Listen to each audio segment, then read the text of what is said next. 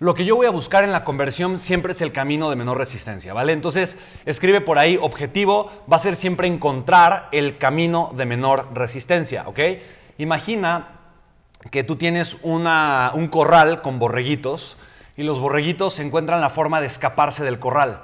El lugar por donde el borreguito se va a escapar es el lugar donde hay menor resistencia probablemente es donde la cerca está rota o probablemente es donde la cerca es lo, más chaparrita. De tal forma que ese es el lugar donde el borreguito busca el corral point para brincar y tingling y toink, toink y entonces escapar. El, borrego no va a buscar el camino de mayor resistencia, no va a buscar brincar eh, el muro de cuatro metros si de repente hay un morral de medio metro que puede brincar. ¿Me explico? Entonces, eh, lo mismo, ah, yo lo que quiero buscar siempre es el camino de menor resistencia para buscar provocar la conversión con mis clientes. Ahora, cuando yo estoy arrancando en este proceso, muchas veces yo no sé cuál es el camino de menor resistencia y yo lo que puedo hacer es suponer. Suponer, yo supongo que este es el camino de menor resistencia. Oye, ¿mi suposición es cierta? ¿Es, correcta? ¿Es veraz?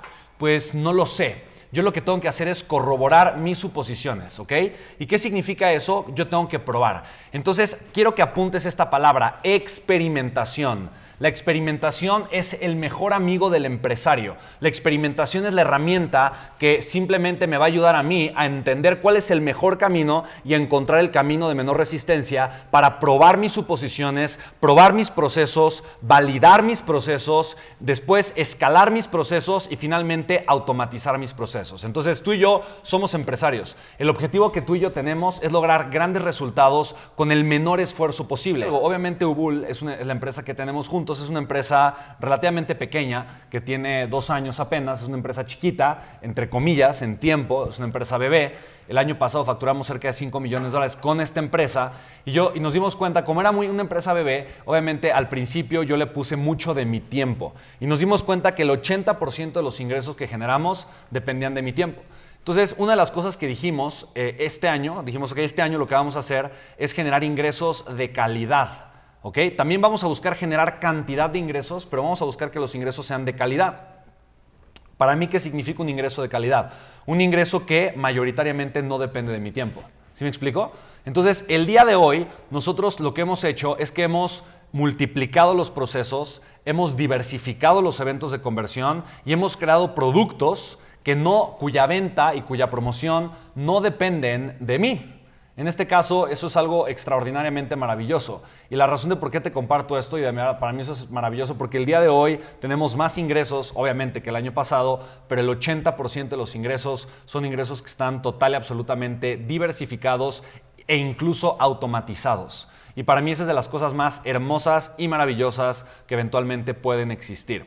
¿Vale? Y eventualmente te voy a enseñar un poquito el poder de la automatización. El poder de la automatización es de las cosas de verdad más hermosas que cualquier ser humano, yo creo, como empresario puede vivir, ¿vale? Entonces, bien, habiendo dicho esto, voy a encontrar el camino de menor resistencia y encontrar el camino de menor resistencia requiere que yo esté dispuesto a experimentar como empresario. Y te doy ahorita un consejo. Si tú no estás dispuesto a fracasar como empresario o a perder, ya sea tiempo, esfuerzo, dinero o recursos, entonces olvídate de ser empresario porque no vas a querer nunca experimentar. Eso me pasaba a mí. Yo crecí en un sistema educativo donde yo quería siempre aparentar que era perfecto. Por lo tanto, para mí equivocarme era sinónimo de muerte. Y entonces yo no me, yo no me quería atrever.